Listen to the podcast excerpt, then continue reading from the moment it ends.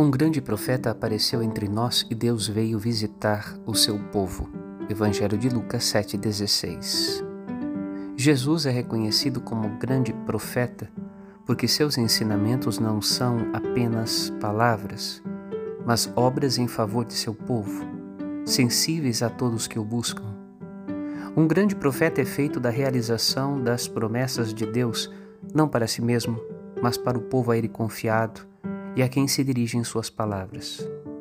Confiando na intervenção de Deus em nosso favor, pedimos a Deus a graça de pôr em prática nosso dom batismal de profetas do Reino de Deus, de tal maneira que nossas obras expressem nossa fidelidade a Deus e nosso serviço aos irmãos, como fez Jesus.